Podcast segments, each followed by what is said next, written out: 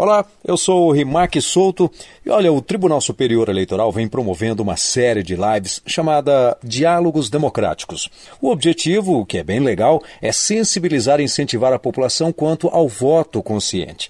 A série, transmitida pelas redes sociais do TSE e pelo canal da Justiça Eleitoral no YouTube, tem como mediador o presidente da Corte, ministro Luiz Roberto Barroso.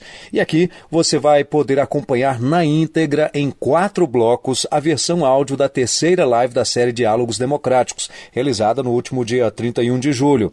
O tema, muito legal também, foi Mais Jovens na Política. E eu não sei se você sabe, mas menos de 10% dos prefeitos e vereadores eleitos em 2016 tinham até 29 anos. Pouco, não é? Então, a ideia foi discutir caminhos para incentivar os jovens a participarem mais ativamente da política.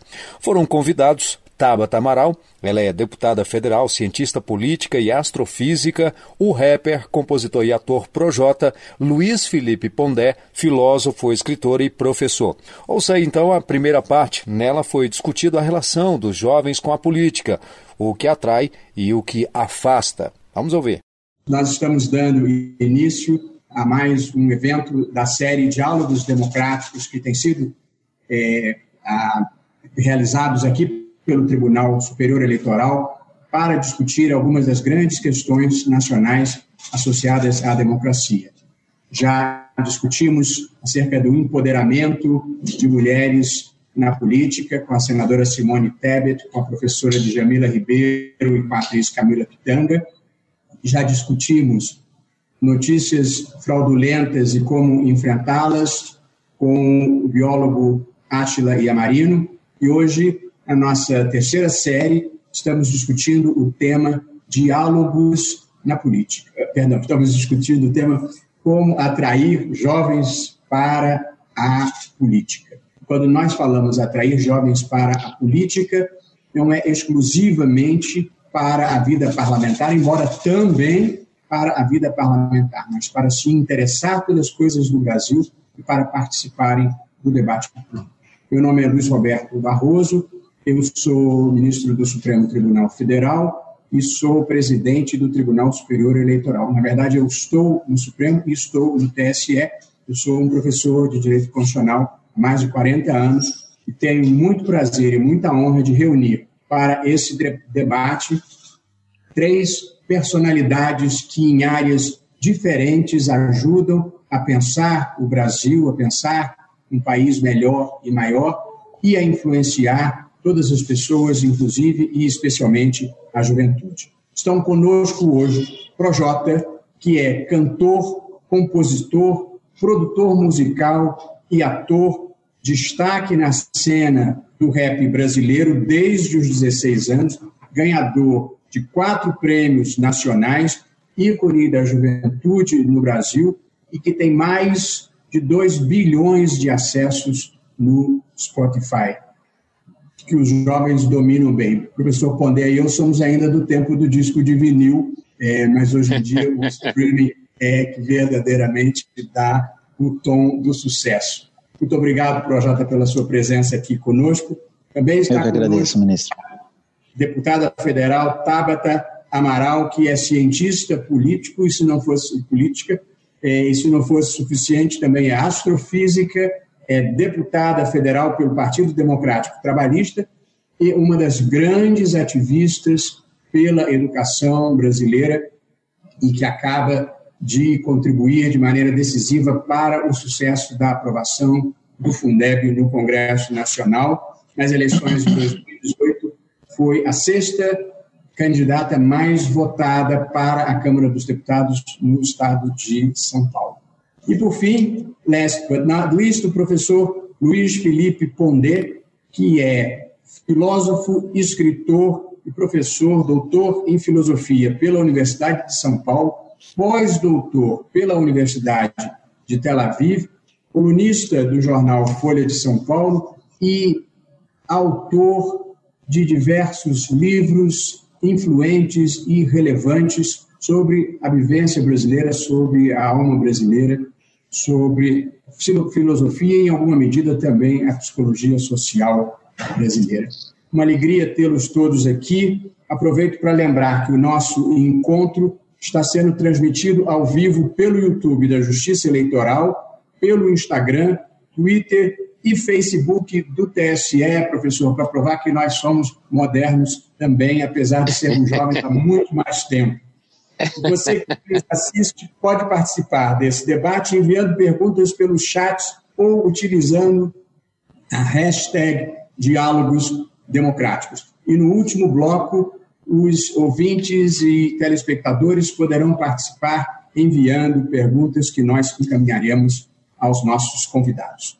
E dando início, portanto, ao nosso primeiro bloco, a uma das motivações de esta ser uma das campanhas institucionais do Tribunal Superior Eleitoral atrair jovens para a política é precisamente o número reduzido de jovens que efetivamente participam da vida pública brasileira, sobretudo da vida parlamentar, nos seus diferentes níveis municipal, estadual e federal. Porém, as pesquisas mais recentes, e uma delas do Datafolha, revelam que os jovens vêm se interessando mais pela política e pela participação no debate público. Aliás, uma das nossas preocupações é qualificar o debate público e tentar isolar um pouco as campanhas de notícias fraudulentas e as campanhas de, de ódio e re, reservar isso para um gueto, sem censura, um pouco como aconteceu com a pornografia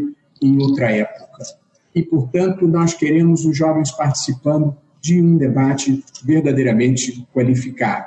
E, portanto, eu gostaria de começar esse debate precisamente por esse tema.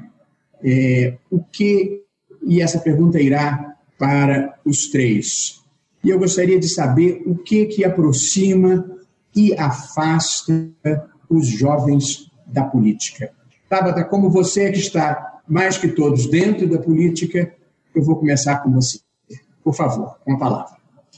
Boa tarde, pessoal. Boa tarde para todos que nos acompanham, ministro e toda a equipe do TSE. Muito obrigada pelo convite. Eu comentava mais cedo que é uma honra estar aqui falando ao lado do professor Pondé, do Projota, que são duas pessoas que eu acompanho com admiração em suas áreas de atuação. E eu queria começar respondendo, falando um pouco de como que a gente cresce na periferia distante e descrente da política. Eu cresci no extremo sul de São Paulo, a gente até hoje mora em uma ocupação, e a experiência que eu tive com a política ao longo da minha vida era uma experiência de a cada dois anos vinha um cabo eleitoral, quando muito, querer pintar o muro da minha casa com o número do candidato. E sempre era maior confusão, porque meu pai não queria deixar.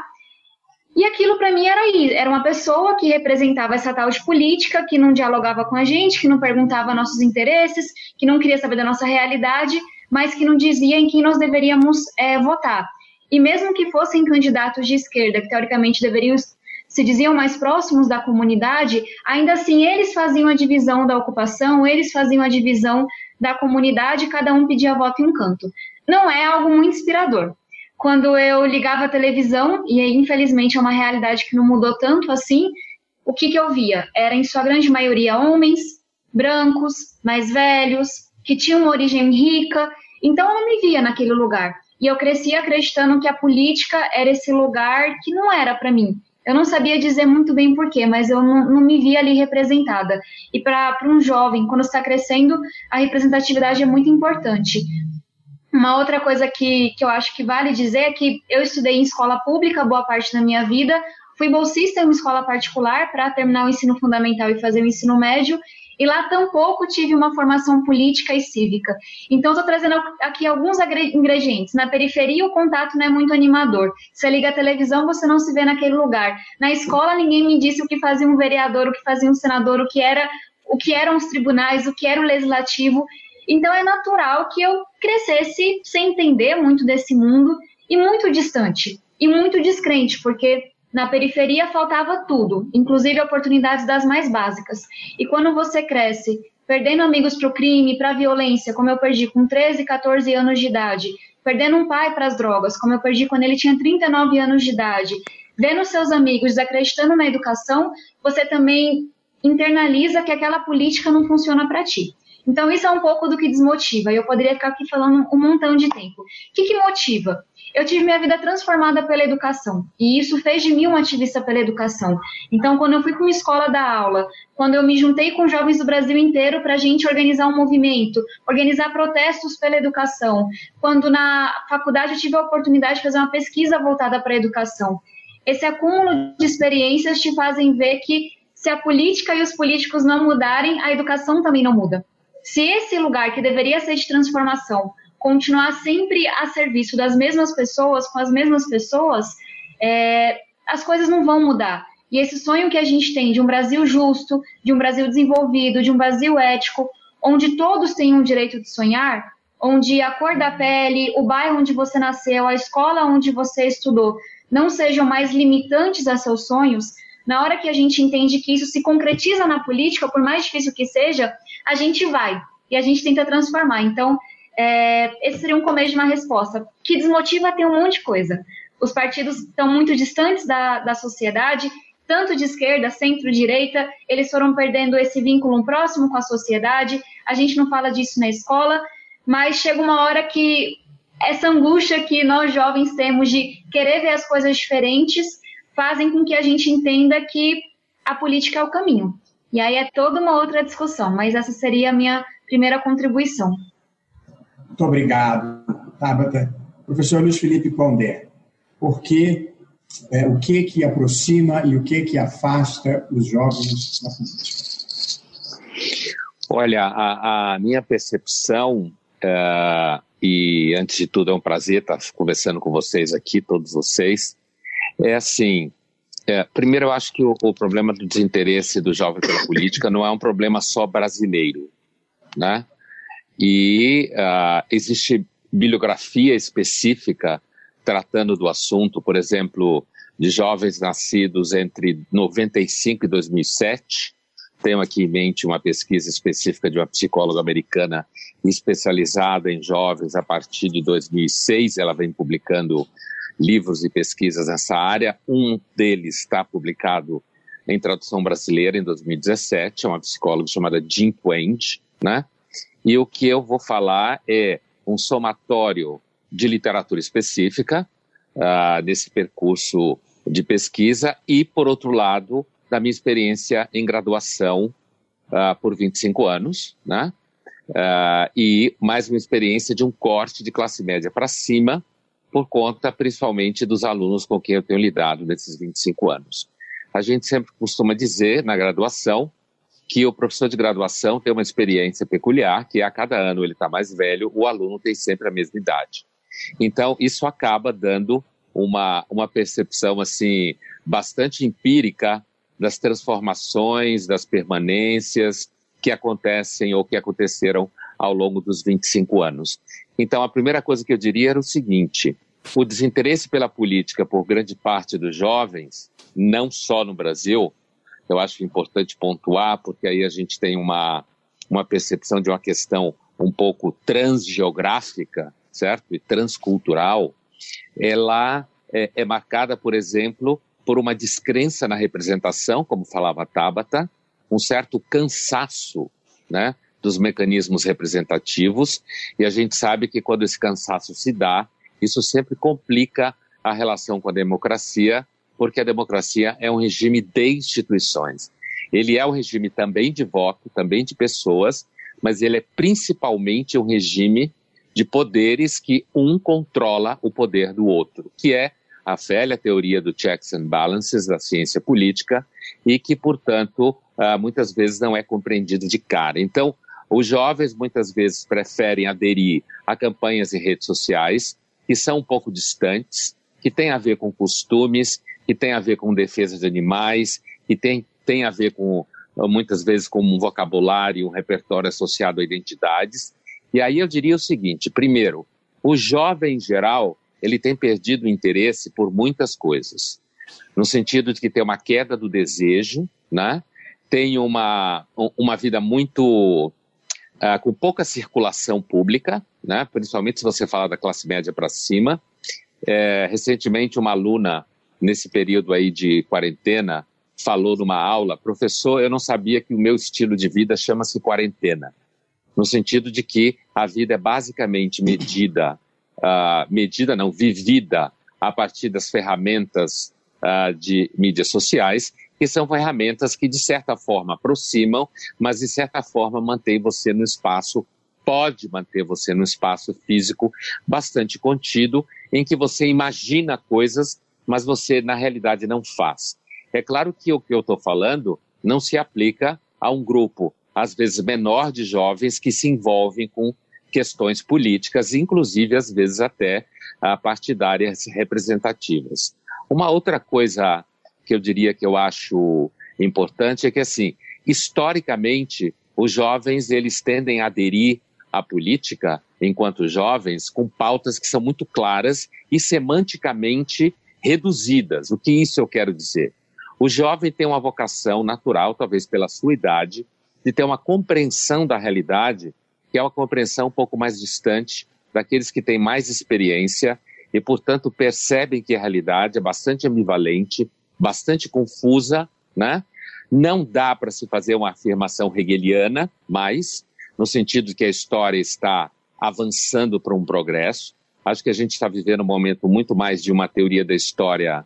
Uh, eu entre outras referências, eu daria do russo Lev Tolstói, que é uma visão da história como alguma coisa que não tem nenhum, nenhuma linearidade, não tem a priori nenhum progresso e não tem a priori nenhum sentido maior. Essa percepção de história hoje pode produzir, inclusive, muita difusão, muita dispersão e no caso dos jovens, o que eu percebo, inclusive, nos últimos 25 anos, é um certo endurecimento da semântica. Eu dou exemplos do tipo: a, discussão em sala de aula vai ficando cada vez mais difícil, no sentido de que, se você fala, sei lá, uh, você vai propor a leitura uh, de um texto como Otelo do Shakespeare, alguma coisa assim, dando um, um exemplo da minha, do meu cotidiano dos últimos anos que eu passei a dar aula na graduação de literatura clássica, porque o debate ele é muito agarrado, como falam os mineiros, a certos chavões. Então alguém, um jovem, hoje comumente em sala de aula fala, ah, eu não quero discutir Otelo porque Shakespeare era um machista. Eu não quero discutir Macbeth porque Macbeth é um ambicioso e eu não sou obrigado a ter que lidar com a visão de mundo ambiciosa. Então eu diria, ah, fechando o raciocínio, que é o seguinte: me parece que existe, e não é só a mim que parece, eu, eu repito que é uma literatura especializada, principalmente americana e inglesa nesse aspecto, há uma certa infantilização de grande parte das novas gerações. Muita, muita gente entra na universidade com uma expectativa de que a universidade seja um espaço de construção de autoestima, um espaço em que você não seja colocado em situações de tensão, o próprio conceito criado por um psicólogo americano, que aliás vai fazer parte do Fronteiras do Pensamento esse ano, que é o Jonathan Haidt, que escreveu um livro bastante interessante chamado The Coddling of the American Mind, que numa tradução direta, porque infelizmente não está traduzido em português, a gente traduziria por mimando a mente americana, mostra numa vasta pesquisa, ele é um behaviorista, junto com, com o trabalho de psicologia social, que os jovens hoje entram muito na universidade buscando uh, espaços safe spaces, como eles falam na universidade, e esses safe spaces são espaços em que eles não, não sejam colocados em nenhuma contradição e nenhuma dificuldade com relação ao que eles pensam. Então, eu acredito que a política hoje, quando ela sofre da polarização, né, essa polarização ela faz muito barulho, mas empobrece a semântica da compreensão da realidade.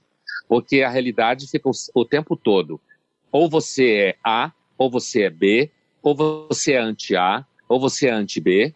E isso deságua, por exemplo, nessas polêmicas que a gente tem vivido hoje sobre cancelamento. Então, a impressão que eu tenho, uma das coisas que dificulta a relação do jovem com a política é uma pobreza semântica que o debate político acontece nas redes sociais e já uma tendência natural dos jovens a engatar na política a partir de uma perspectiva, muitas vezes, bastante militante, radicalizada no seu vocabulário e de uma percepção de realidade muitas vezes que dialoga com dificuldade. Eu diria que os excessos das políticas identitárias são um claro sintoma desse fenômeno. Eu começaria por aí. Muito, ok. Muito grato. É, nós ainda vamos voltar. Muito interessante os pontos é, que o senhor levanta. Eu mesmo gostaria é, de debater alguns deles. E agora nós vamos ouvir ao cantor, compositor, astro de sucesso, Projota. Nossa, eu estou aqui ouvindo e concordando com tudo. É, eu, eu, sinto que é exatamente isso. É, o, o, o que o professor falou agora no final sobre essa questão da polarização, isso é tão complexo e é tão difícil de lidar com isso. A gente vive num momento extremamente confuso. E se é confuso, eu tenho meus 34 anos e, e me sinto extremamente confuso perante esse tema, imagina para um jovem, imagina para um jovem ingressando hoje no mercado de trabalho, porque no final das contas é nisso que eles estão pensando. É um dos motivos pelos, pelo qual eles não se interessam pela política. Eles têm outros, outras coisas para pensar. Eu sinto, eu, eu trabalho diretamente com o jovem desde o início do, do, da minha carreira, do meu trabalho, e, e eu vejo isso eles têm outras preocupações, outras ambições. É, a política é extremamente maçante. Eu sinto que a política é o que afasta o jovem da política. A forma como a política é feita, ela afasta completamente o jovem da política. Ele não, ele não, não é nisso que ele quer pensar agora. Ele tem outras coisas para pensar. Ele se sente.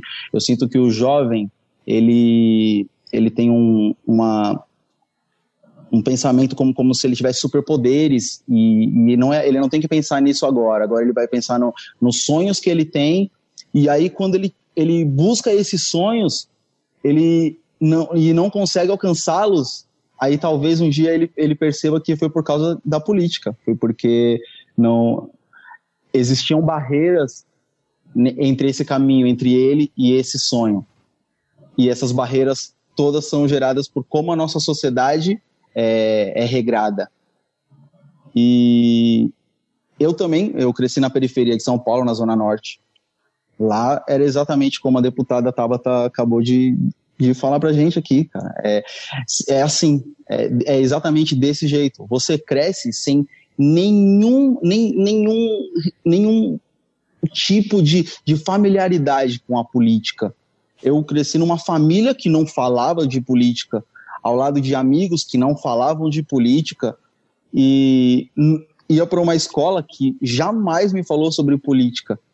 Eu, eu, eu achava estranho no ensino médio, quando eu estava estudando química, e eu pensava, para que, que eu vou usar isso? Eu não vou usar isso.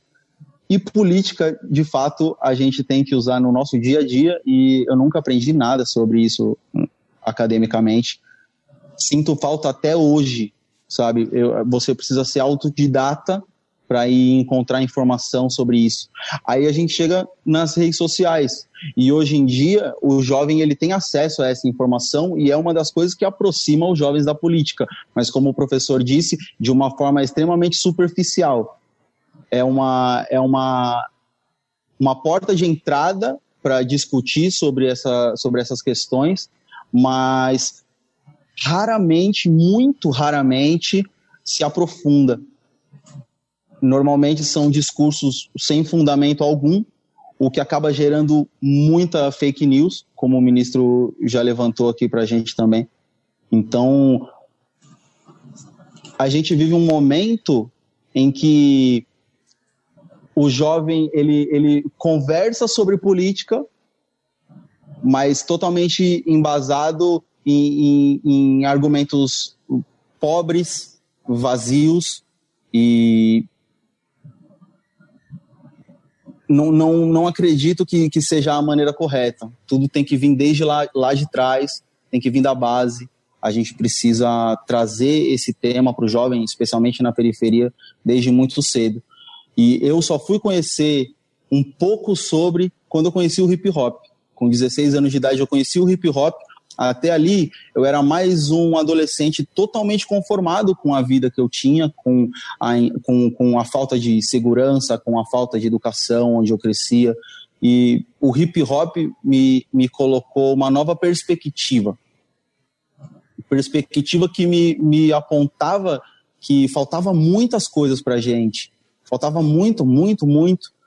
E a minha a única forma de eu fazer política e de eu trazer algo relacionado a isso para as pessoas foi desabafando, fazendo música e creio que também é algo que aproxima o jovem da política, porque eu ouvindo o rap, eu comecei, eu entrei nesse caminho e sinto que outros jovens entram também hoje, especialmente, inclusive ouvindo a minha música também. Muitíssimo obrigado, é, Projota. Eu, eu, preciso dizer que eu sou um pouquinho mais otimista do que o professor Pondé e do que o, o, o Projota. Eu, eu, concordo que a, a política, do modo como frequentemente é debatida, ou impulsionada, ou empurrada, é, pode ser maçante, e que os jovens têm outros sonhos, é, Projota, mais a verdade é que a realização de muitos desses sonhos depende de mudanças que só a política pode fazer. E, portanto, um pouco do propósito dessa nossa conversa é despertar essa consciência. Se é maçante e não corresponde às expectativas, no mundo democrático não existe nós e eles, eles são quem nós colocamos lá. Portanto, um pouco essa mobilização, uma das nossas próximas campanhas é pelo voto é, consciente.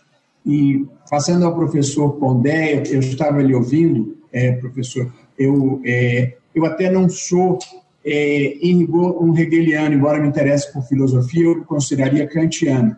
Mas para este fim que o senhor mencionou, eu me considero hegeliano, no sentido de que uma das minhas crenças mais profundas é a de que a história é um fluxo contínuo na direção do bem e do avanço civilizatório.